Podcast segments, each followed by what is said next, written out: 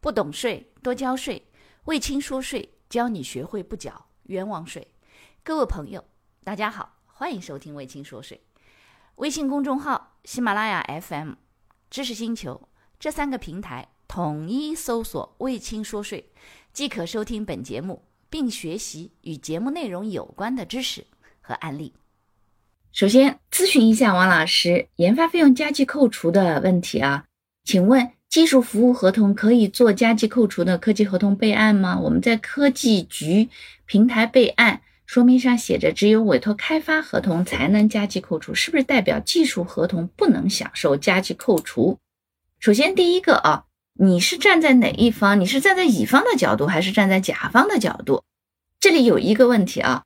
在科委科技局备案的技术合同当中呢，它有不同的功能，有的呢是免征增值税的。你比如说技术转让、技术开发和与之有关的技术咨询和技术服务，在转让这个合同转让的时候呢，是可以免征增值税的。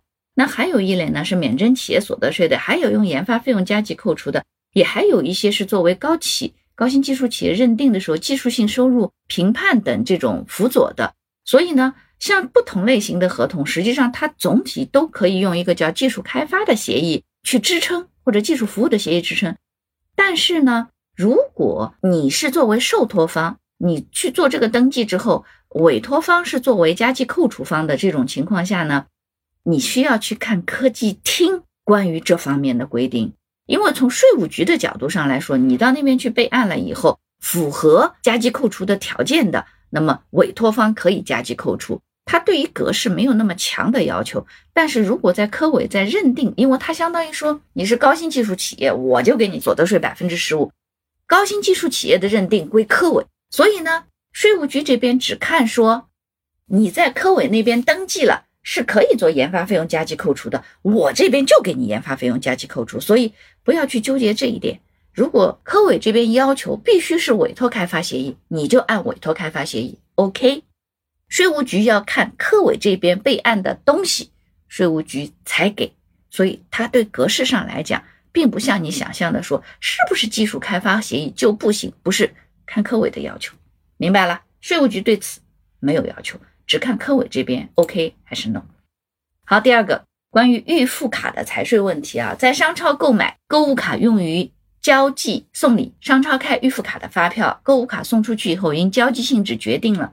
不会有签收单之类的凭证回来，领用单上也不会显示对方的名字和证件号。于是我们直接用商超发票做了交际凭证。请问需要缴纳个税吗？要。按照什么税目缴纳个税？不是缴纳个税，是代扣代缴个人所得税。按照什么税目代扣代缴？按照偶然所得代扣代缴。按发票全额代扣代缴吗？对，按发票全额。如果前期全额缴纳了个税，年底汇算清缴，交际费会调增，会不会重复交税？答案不重复。前面代扣代缴的是个税，后面是企业所得税。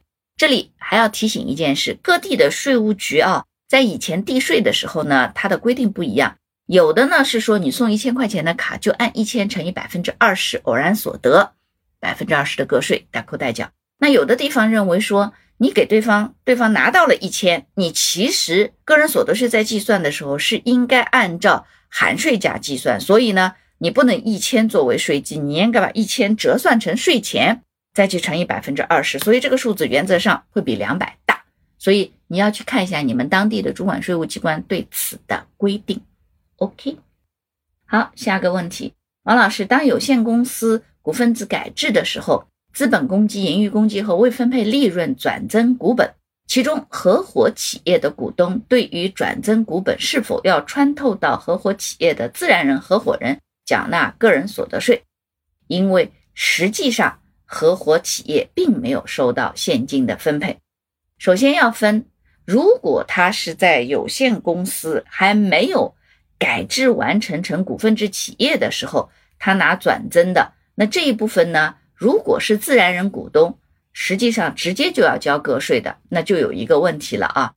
那么得区分，为啥呢？如果是资本公积和未分配利润去转增的，因为这两个是被投资企业经营成果形成的，那这种情况下，如果你去转增的，它实际上是视同分配的啊，实质上就是个分配行为，然后再去转增。那这一部分需要穿透到自然人，这个合伙企业的自然人合伙人缴纳个人所得税的。